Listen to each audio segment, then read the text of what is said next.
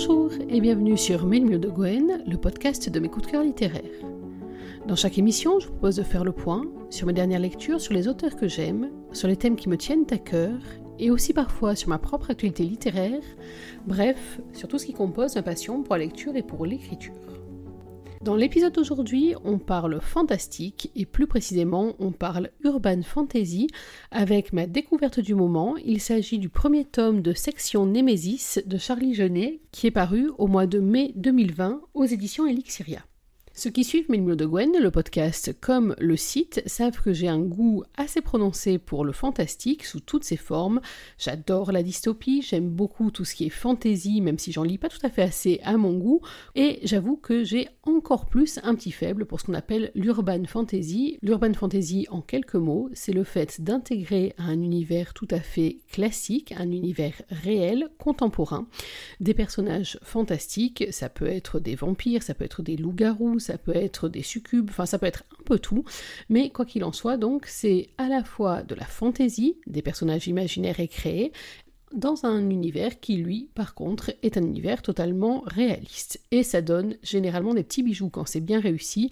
Et là, autant vous dire tout de suite qu'avec Section Nemesis, c'est très très bien réussi. La série de Charlie Genet, donc je vous disais, comprend quatre tomes. Ils sont tous parus. C'est important pour ceux et celles qui n'aiment pas attendre et être frustrés entre deux volets. Le dernier euh, épisode est sorti, si je ne pas de bêtises, au mois de novembre 2020. Ils sont trouvables à la fois en version numérique et en version papier. Moi d'ailleurs, grâce à la générosité d'une super mère Noël, c'est de la version papier que j'ai découvert pour Section Nemesis. Euh, j'avais été attirée au moment de sa sortie par la couverture, qui est absolument superbe, et en plus dans une teinte qui est pile poil dans mes couleurs de Bien entendu, j'avais laissé passer ma chance, mais heureusement, sur les conseils plus qu'avisés d'une autre bonne fée de la littérature, j'ai enfin réparé cette lacune en partie. En effet, j'ai dévoré ce premier volet. Euh, je me réserve les trois suivants pour la suite. Euh, à mon avis, ils ne vont pas trop tarder longtemps à quitter la bibliothèque pour rejoindre ma table de nuit, mais ça, c'est une autre histoire. On parle aujourd'hui donc du volume 1 de cette section Némésis qui s'appelle Le choix du succube. Le choix du succube, qu'est-ce que c'est? C'est une histoire qui mêle très habilement une romance torride, bouillante, passionnée, tout ce que vous voulez, avec la découverte donc de cette section Némésis et d'un univers peuplé de créatures que l'on ne soupçonnait pas, le tout matiné d'une enquête à suspense et aux multiples rebondissements. Autant vous dire donc qu'il y en a pour tout le monde, les amoureux de très belles histoires d'amour, justement, les amoureux d'action, ceux qui sont à fond dans tout ce qui est complot, secret, révélation, bref, il y en a pour tout le monde. Une seule certitude, vous allez passer un excellent moment. Dans ce volume 1, on fait la connaissance de Eve, Eve Corbin, c'est une jeune femme qui est infirmière. Elle enchaîne les vacations dans la région parisienne, notamment les vacations de nuit. Elle est orpheline de mère, elle a été élevée par son père qui est colonel de gendarmerie, qui a fait d'elle à la fois une jeune femme accomplie, bien dans, dans ses baskets, qui est également capable de se défendre toute seule physiquement en cas de pépin et qui est assez équilibrée, surtout qu'elle a pu compter depuis son plus jeune âge sur sa meilleure amie Chan et sur la mère de celle-ci pour euh, opposer un pendant féminin à la rigueur militaire de son père. C'est donc une jeune femme qui est très entourée, puisque en plus de Chan, elle a aussi deux très bons amis, Damian et également Fred. Tous les quatre forment une bande qui est euh, soudée. Euh, il n'y a pas d'homme dans sa vie au début du roman, et même plus, au début du roman, elle n'est pas du tout intéressée par les histoires d'amour. Aucun homme ne sait éveiller euh, ni sa sensualité ni son intérêt, d'ailleurs. C'est une jeune femme qui est passionnée de danse latine. On va s'en rendre compte bah, pas plus tard que tout de suite, parce que avant de vous en révéler davantage, on va se livrer à mon exercice sous celui de la lecture, et je vous ai choisi pour cette lecture le deuxième chapitre du roman. Euh, alors c'est un euh, roman qui est à plusieurs voix, je vais pas vous dire qui parle pour pas trop vous en révéler, mais en tout cas là c'est Eve qui a la parole et qui va nous expliquer un peu ce dont il retourne. C'est donc le chapitre 2, on est au tout début du roman. Quand je me réveille, ma longue nuit de travail n'est qu'un vague souvenir, même l'incident avec le patient à 4 grammes est oublié. Si le temps ne s'est pas éclairci, mon humeur est au beau fixe. C'est l'effet vacances, comme le tourbillon d'énergie au creux de mon ventre. Mon téléphone clignote, attirant mon regard. Je tends la main, incapable de résister à l'attrait de la lumière verte. Nous sommes tous pareils, des papillons séduits par la flamme de la technologie. Heureusement, le message de ma meilleure amie, Chan, ne me carbonise pas.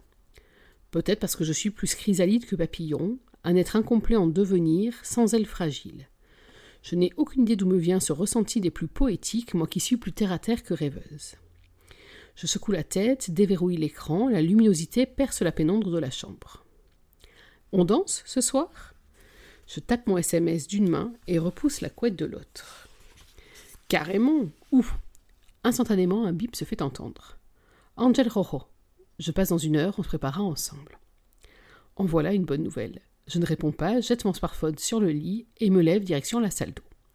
L'Angel Rojo est un bar latino dissimulé dans les rues du quartier latin. La piste est petite, souvent bondée, mais la musique est excellente et les danseurs sont sympas. J'aime y aller, d'autant que ce n'est pas très loin de chez moi. Devant ma coiffeuse, le tabouret me nargue, bien rangé. Je lui tire la langue, sale gosse dans l'âme, puis l'ignore, pénètre dans la salle de bain et file sous le jet pour réveiller mes muscles avant l'arrivée de la tornade blonde qui me sert de meilleure amie depuis plusieurs années. Je ne suis pas une pin-up de nature, mais ce soir j'ai envie d'être jolie. Alors après ma douche, devant le miroir embué, j'applique une huile parfumée sur ma peau laiteuse, sèche ma tignasse, lui mets un peu de mousse pour gainer mes boucles brunes. Je me sens bien séduisante, chose suffisamment rare pour le noter sur le calendrier.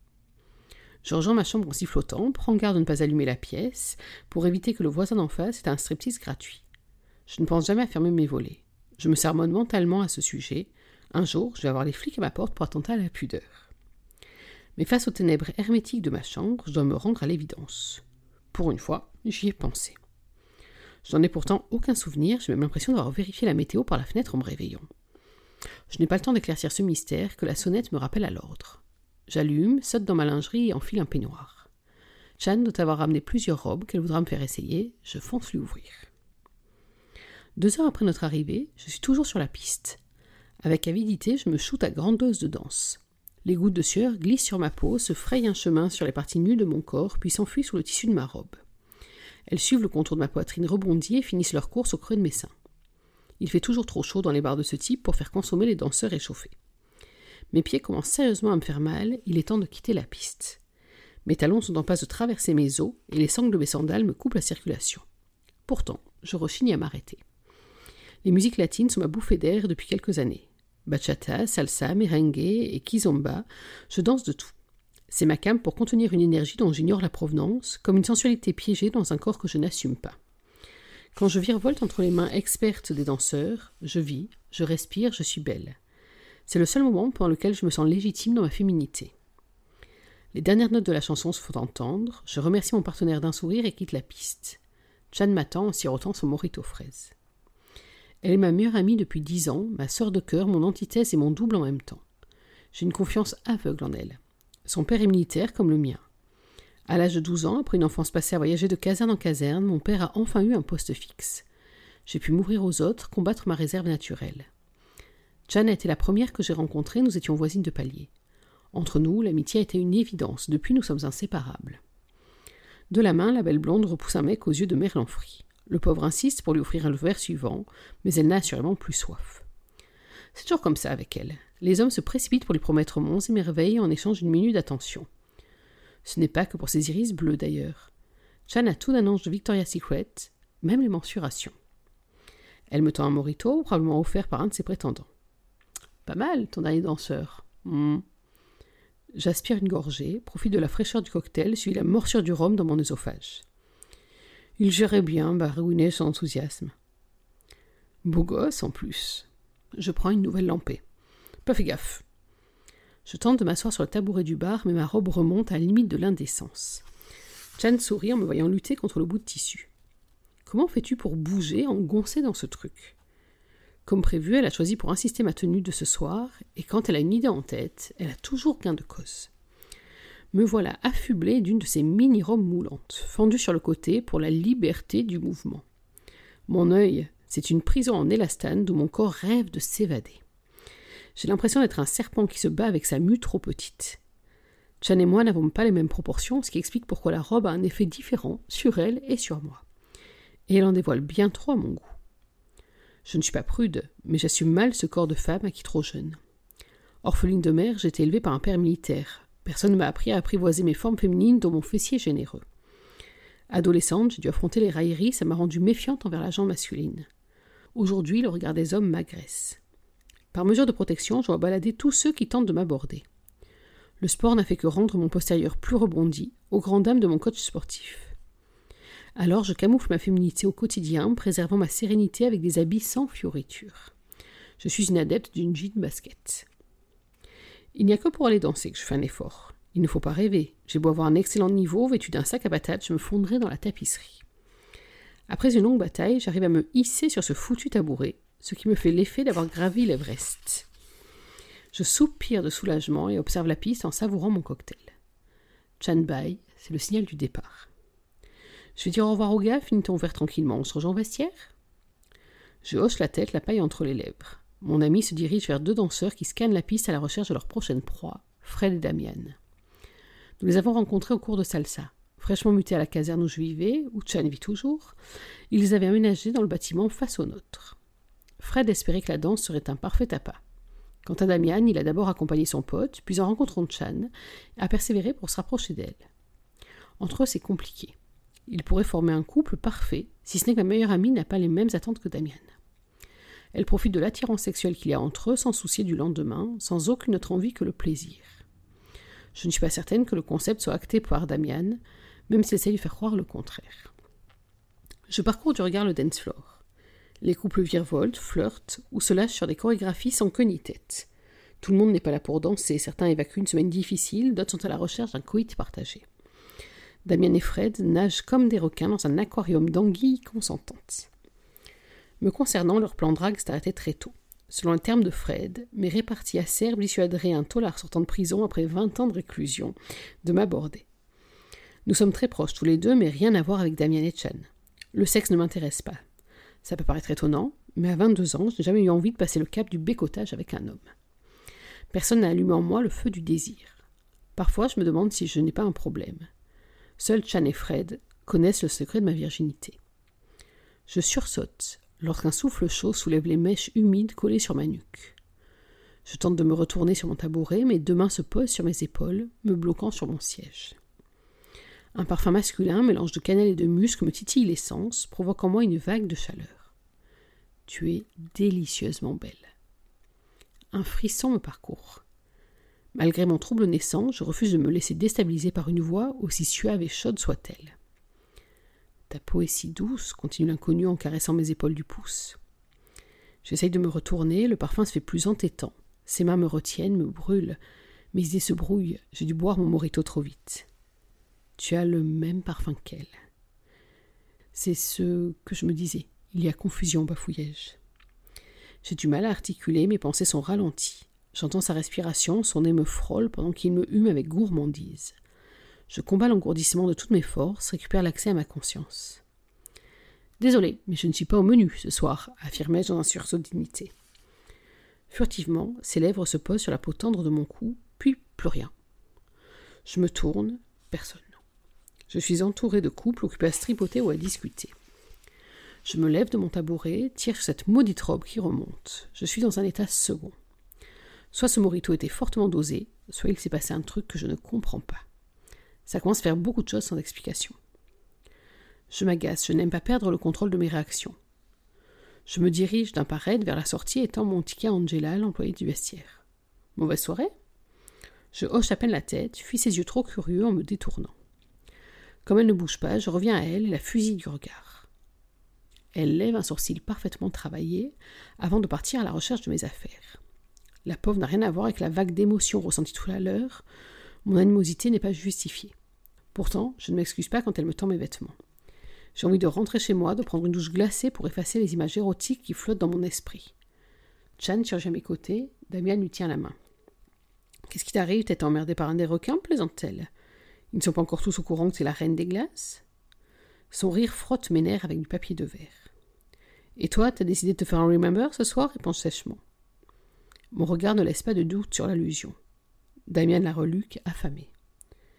Hé, quoi qu'il soit passé dans ce bar, je n'y suis pour rien. Alors range tes griffes, me lance-t-elle en levant les mains devant elle en signe de reddition. Tu as raison, désolé. Je te ramène ou tu rentres avec Damian Je rentre avec lui, si ça ne te dérange pas, me dit-elle avec un clin d'œil. Et voilà, alors on va laisser Damien et Chan à leur Remember. On va laisser Eve rentrer chez elle un peu plus bouleversée qu'elle ne l'attendait par cette rencontre très furtive. Alors vous avez vu que euh, dans ce chapitre que j'ai choisi volontairement, on a à la fois un très bon tableau de qui est Eve, on pose bien le décor, c'est vrai qu'on est au début du roman donc c'est totalement justifié. On a aussi euh, une bonne vision de qui est Eve et qui elle n'est pas, en tout cas à ce moment-là du roman. Et puis cette ombre qui passe, furtive, mystérieuse, intrigante, et qui d'un coup commence à remettre en cause pas mal de choses, et ce n'est que le début. Eve va découvrir, alors je vais essayer de ne pas vous en dire trop tout en vous en dévoilant un petit peu, ça fait partie des gageures de ce roman. Eve, suite à cette rencontre, va réaliser qu'elle ignore beaucoup de choses sur elle-même. Elle ignore finalement quelle est sa vraie nature, elle ignore qui elle est, elle ignore aussi finalement qui sont ceux qui l'entourent, elle se rend compte qu'elle a été bercée euh, de mensonges ou de non-vérité ou d'omissions pour la protéger, paraît-il, euh, d'éléments qu'elle va découvrir au fur et à mesure, et pour les découvrir, son père va l'envoyer, oh, pas très loin, au fin fond de l'Alaska, euh, dans la fameuse section Némésis. Cette section Némésis, qu'est-ce que c'est? C'est en fait un centre d'entraînement, mais aussi un centre de vie pour des personnages fantastiques. Alors Eve va y trouver sa place, pour une raison que vous découvrirez en cours de lecture, ne comptez pas sur moi pour trahir son petit secret. Elle va y retrouver différents individus, alors là aussi, je ne vais pas vous dire qui ils sont, parce que ça a une importance sur les thèmes suivants. Il y a d'abord Sean, qui est le chef d'équipe, qui est un être charismatique qui à la fois prend soin de tous euh, ces hommes et euh, les femmes comme s'ils étaient sa famille, mais qui en même temps a un grand sens de décision et quand il donne un ordre, tout le monde obéit et se plie. Et puis il y a Clovis et Arthur, et puis il y a Amy. Et oui, il y a une autre fille dans ce roman, et euh, la relation entre Amy et Eve est une très belle relation quand elle va se mettre en place. Et puis il y a aussi Ethan, et puis il y a aussi Luc qui est un personnage énigmatique, et là aussi, euh, qui est à la fois extrêmement séducteur quand il le veut, et qui en même temps a le caractère d'un salours mal léché quand il n'est pas décidé. C'est un personnage qui cache énormément de secrets, ce qui le rend à la fois plus mystérieux et plus agaçant aussi par moments. Bref, on a là tout un ensemble de personnages. vous avez vu que volontairement, je ne vous ai pas dit quelles sont les capacités ou quelle est la nature de chacun d'entre eux. Je vous invite à les découvrir en cours de lecture. Sachant en plus de ça, j'ai oublié, je crois, de vous le dire au démarrage, chacun des tomes est euh, consacré en fait à l'un euh, des personnages de la section Némésis. Et donc, on va apprendre à mieux les connaître au fur et à mesure. Ce premier tome, donc, se porte essentiellement sur Eve. C'est un tome de présentation, mais qui est aussi une histoire à elle toute seule. Dans ce, ce tome, ce que j'aime beaucoup, ce qui fait que de talent, c'est que à la fois on a une histoire complète euh, et en même temps on a en filigrane euh, une enquête qui elle va se poursuivre, un secret extrêmement sombre, extrêmement euh, opaque et dense qui va baigner tous les personnages et lui par contre il va, je suppose, être découvert dans les tomes suivants puisque je vous l'ai dit pour l'instant je ne suis pas allée faire la fouineuse dans les tomes d'après mais ça ne saurait tarder. Pour quelle raison est-ce que je vous recommande ce roman et très certainement, alors je m'avance un petit peu, mais c'est pas grave, je prends le pari, et très certainement d'ailleurs toute cette série. Si on s'intéresse uniquement à ce roman-là, d'abord la grande force de ce roman, c'est son équilibre. On a un roman, je vous l'ai dit tout à l'heure, trois en un. On a un roman donc fantastique, d'urban fantasy, très bien mené. Euh, les capacités des uns et des autres ne sont pas là pour faire décoration, ils ont véritablement un rôle dans l'intrigue, et c'est très bien exploité. Donc roman fantastique, d'urban fantasy de très très bonne qualité. C'est aussi une romance, une romance qui est intense, je vous l'ai dit, qui est bouillante, bouillonnante, torride, enfin bref, une romance à passer par toutes les couleurs de l'arc-en-ciel. Elle est là aussi parfaitement bien menée, elle monte en intensité au fur et à mesure avant de devenir une espèce d'explosion de sensations. Bref, pour les amoureux des romances, c'est pour vous également. Et puis, et alors moi c'est vrai que j'adore les romances à suspense, et là je suis totalement servie, on a comme ça cette enquête. Euh, ce danger qui est latent tout au long du roman. On a des rebondissements à vous faire frémir. En plus, euh, ce qui est très très bien fait dans le roman, c'est qu'il est donc à plusieurs voix et par moment, on a la même scène vue des différents euh, personnages et ça donne un éclairage tout à fait différent. Et notamment, il y a un moment où l'auteur m'a semé sur une fausse piste pendant quelques pages. je l'en ai énormément voulu d'ailleurs. Alors, je peux pas vous le dire, sauf que c'est un moment où Eve est de retour à Paris Voilà, je ne peux pas vous en dire plus, c'est très très frustrant, mais vous verrez à ce moment-là, j'ai violemment détesté Charlie Jeunet pendant quelques pages avant de me rendre compte qu'elle m'avait bien manipulé, euh, parce qu'effectivement, elle est très forte là-dessus pour lancer des pistes, des fausses pistes, des repistes, bref, une romance à suspense dans un univers d'urban fantasy qui est extrêmement bien mené, c'est vraiment le premier point très fort de ce roman.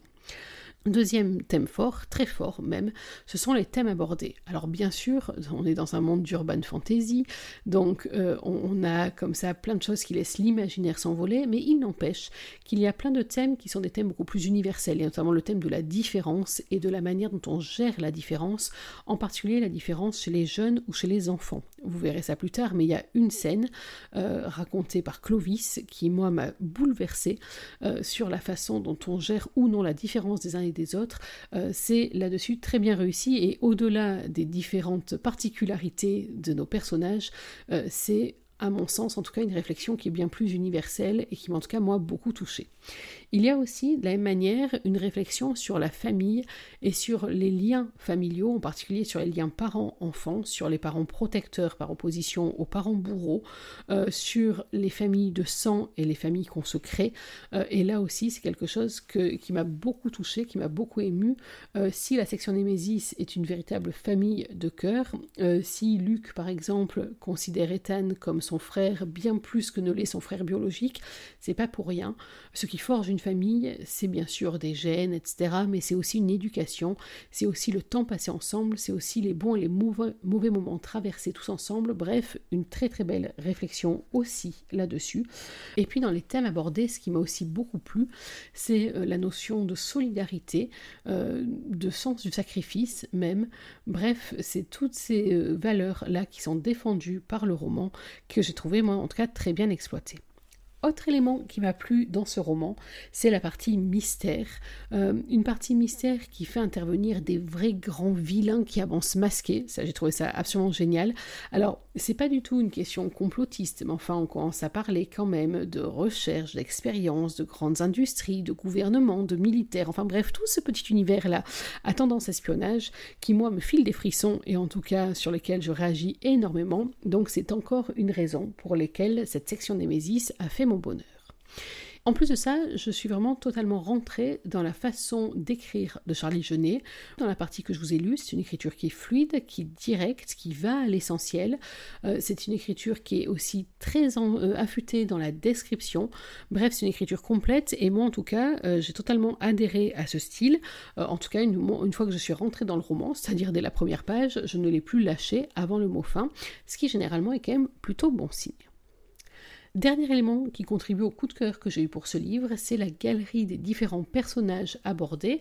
Alors je vous ai déjà donné leur nom, je vous en ai donné quelques petites caractéristiques, mais c'est vrai que les hommes et les femmes du groupe, la section Némésis, forment vraiment un groupe uni, soudé, extrêmement complémentaire. Il y a notamment une scène dans laquelle chacun est finalement responsable des autres qui est qui montre totalement euh, la solidarité qu'il y a entre ces personnages.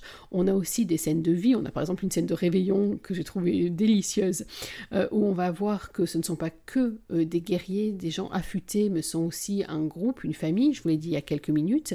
Et qui dit beaucoup de personnages, dit aussi beaucoup de possibilités de nouvelles intrigues. Je vous rappelle qu'il reste trois autres tomes, que je me suis laissé dire que chacun des tomes était consacré à l'un des personnages principaux, autant dire qu'on n'en a pas fini, elle va trouver une résolution à son dilemme à la fin de ce roman, notamment un dilemme euh, très affûté sur la lumière et l'obscurité, euh, sur le fait que chaque union qu'on choisit peut être quelque chose qui nous sublime ou qui au contraire nous tire vers le fond. Et ça aussi, j'ai trouvé, je voulais vous en parler tout à l'heure, que c'était une réflexion hyper intéressante et qui, moi, en tout cas, m'a beaucoup touchée. Mais quoi qu'il en soit, Eve a résolu son dilemme à la fin de ce tome 1, mais il n'empêche qu'il reste encore beaucoup à découvrir sur la section Némésis, sur ceux qui sont à l'origine et sur ceux qui menacent cette section, et puis également sur le vécu, l'individualité des différents autres personnages, et je ne vous cache pas que je suis très très impatiente de découvrir ce, ce que Charlie Genet a réservé pour les suivants. Voilà, c'était donc ma vision de Section Némésis, volume 1, Le choix du succube, le roman de Charlie Genet, paru aux éditions Elixiria en mai 2020. Euh, c'est paru à la fois en numérique et en version papier, en fonction de vos préférences. Si vous n'avez pas encore fondu pour ce roman, pour sa merveilleuse couverture, pour son histoire riche et complexe, et pour la plume de son auteur, je ne saurais trop vous inviter à le faire. En attendant, sur Mime de Gwen, on attend avec énormément d'impatience de se plonger sur les tomes 2, 3, 4, qui, je vous le disais tout à l'heure, sont tous parus. Comme ça, aucune frustration, vous pourrez dévorer cette section Némésis en entier. Voilà, il est temps pour moi de conclure cette émission. J'espère que vous avez pris autant de plaisir à la suivre que j'en ai pris à la préparer. Nous, on va se retrouver dans quelques jours pour euh, parler d'un autre coup de cœur. Je ne vous en dis pas plus pour le moment, mais euh, en ce moment, je suis plongée dans des lectures euh, absolument passionnantes qui, pour des raisons différentes, me touchent les unes et les autres. En tout cas, la bonne nouvelle, c'est que ça me donne l'embarras du choix dans les choses que je vais vous présenter. Donc, on se retrouve, nous, dans quelques jours pour parler d'un autre livre, d'une autre romance, sans d'un autre coup de cœur en tout cas. En attendant, n'oubliez pas que même en 2021, une journée sans lecture, c'est une journée à laquelle il manque quelque chose. Alors dans l'attente de notre prochaine émission, je vous souhaite de prendre soin de vous, d'être heureux, et surtout n'oubliez pas, lisez. Bye bye